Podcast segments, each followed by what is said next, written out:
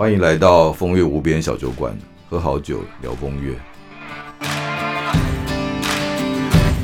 欢迎来到今天的风月无边小酒馆。延续上两集哦，我们有谈到这个葡萄酒的双 B，也就是波尔多跟 Burgundy。今天我们的酒博士吴仁林老师要有更多针对这两支酒的补充，有请老师来跟我们分享。上次跟大家谈过了 Burgundy，然后之前又谈过波尔多之后呢，我想在这一集跟大家分享啊，诶。我们不是在比较酒的好坏，而是多一点对酒的世界的了解。因为很多故事其实都反射出一些呃不同的趣味啊。那我们在呃跟朋友呃小酌或者在饭桌上聊天的时候啊，其实这些故事都可以变成一个大家的谈话资本啊。这是我很希望能跟跟大家分享的。那我们今天在谈的是两个的 PK 哈，我们来来比较波尔多跟 Burgundy 啊这两个法国的。美酒圣地啊，他们所产出的酒啊，它有什么样的呃各有不同的美好啊？那这两个之间又能够去让我们关联想象到什么故事？那我想要呃一句话来当开头，是我很喜欢的一个作家啊，英国的非常有名的作家叫王尔德啊，他在一百年后应该还是很有名的作家啊，就是这个人是被认为是跨世纪的一个天才所以这个人有有趣的是，他有一句名言啊，他说。他到美国拜访，他第一次到，他从英国到美国去访问，因为他是知名作家啊。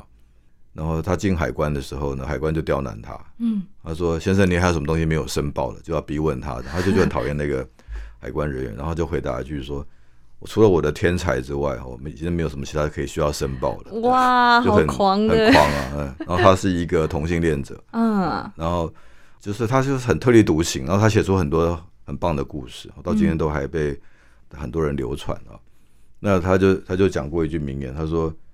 酒啊最重要的功能是可以看到人的心啊，所以他简我们中文讲叫酒后见人心嘛，嗯，就你这个人啊再怎么样，我们平常都还有一个防卫嘛，或者一个自我保护。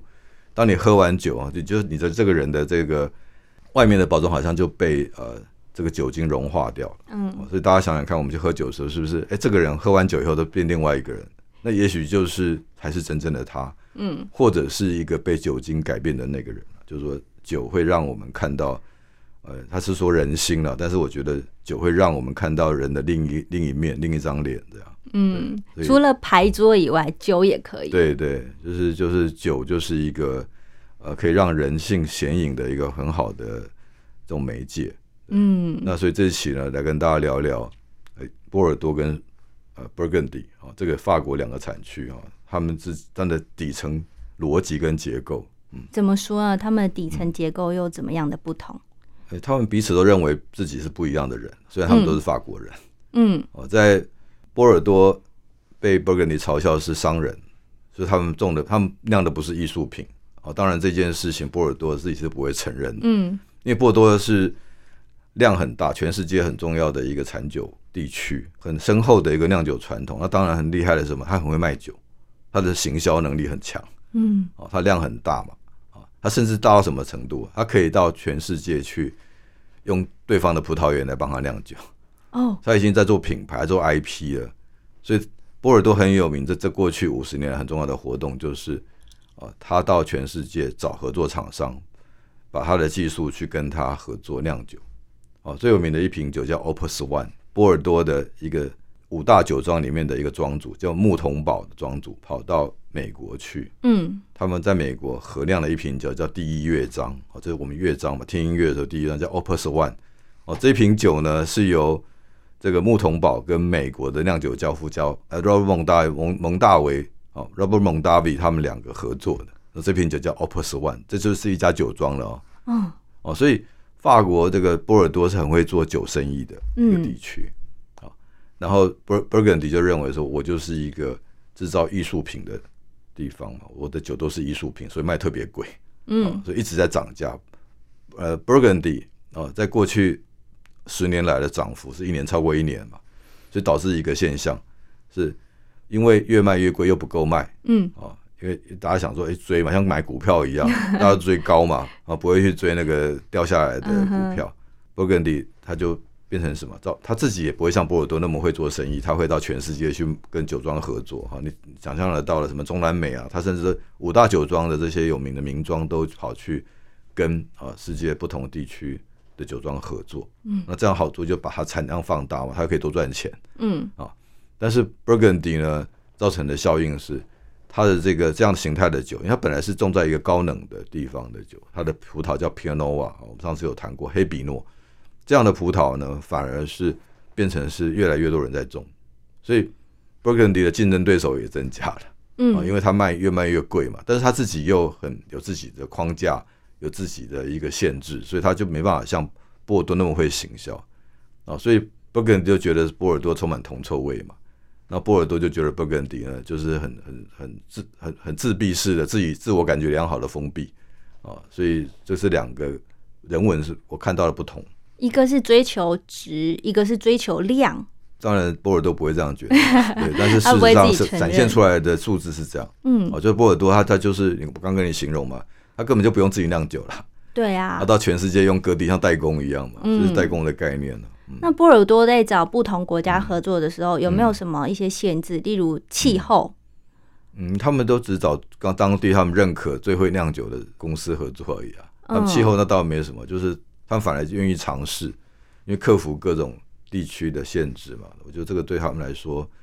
是呃，他们反而他们喜欢追寻的这种挑战。对，所以这两个双 B 真的是很不一样哎，做法不一样，产地不一样，对于自己酒的行销态度也都不一样。是啊，嗯，老师最后有没有分享关于这两个不同酒类的一个故事？好，这个也是给大家很重要的谈话资本啊。这个人叫做罗伯·帕克啊，Robert Parker，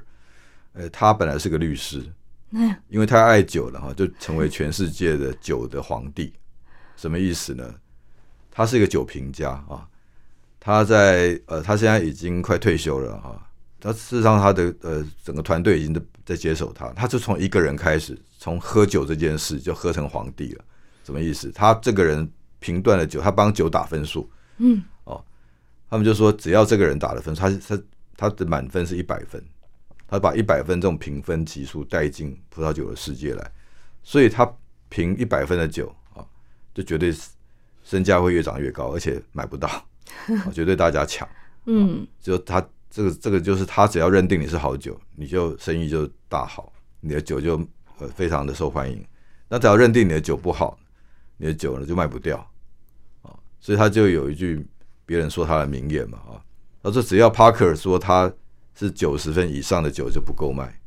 哇。啊，然后但是 Parker 说这个酒是九十分以下的是卖不掉，所以曾经有人因为被他的酒就是 Burgundy 的酒庄的庄主为了他自杀，这么严重？因为他们很自傲，我说我这是几代传给我的声誉，但是你跟我说我的酒很烂，后来证明说这个评评比是有误差，因为这瓶酒好像。在美国被评的，然后他被放到屋顶去，嗯，所以那个酒质就变坏了。哦，但是这些误会就造成这个庄主为了自己的声誉自杀抗议，就因为 Parker 把他的酒呃评成很低嘛，然后后来大家就认为说 Parker 是不懂 Burgundy 的，所以他们就说你一个法国人就这样说，你一个喝可口可乐长大的美国人，你有什么 你有什么味蕾可以喝我的普喝得出我的酒的好？嗯，所以这是 Parker 这个人的故事。有机会我们可以再好好来讲 Parker 哦，他有很多是讲不完的。只要你稍微有点档次，你喝到这个酒已经一段时间的人，都会听过 Parker 这个人，特别他的他的评分制，所以很多人买酒都是跟着 Parker Parker Index 去买，就是 Parker 定几分的酒，就跟着他的评分去买酒，嗯，去收藏酒，就以他为标杆，就是对对，是这样。如果想要听更多我们酒博士吴仁林老师分享不同种类的葡萄酒的话，请持续锁定我们海峡微醺吧的风月无边小酒馆。接下来就让我们继续接着听今天的海峡微醺吧。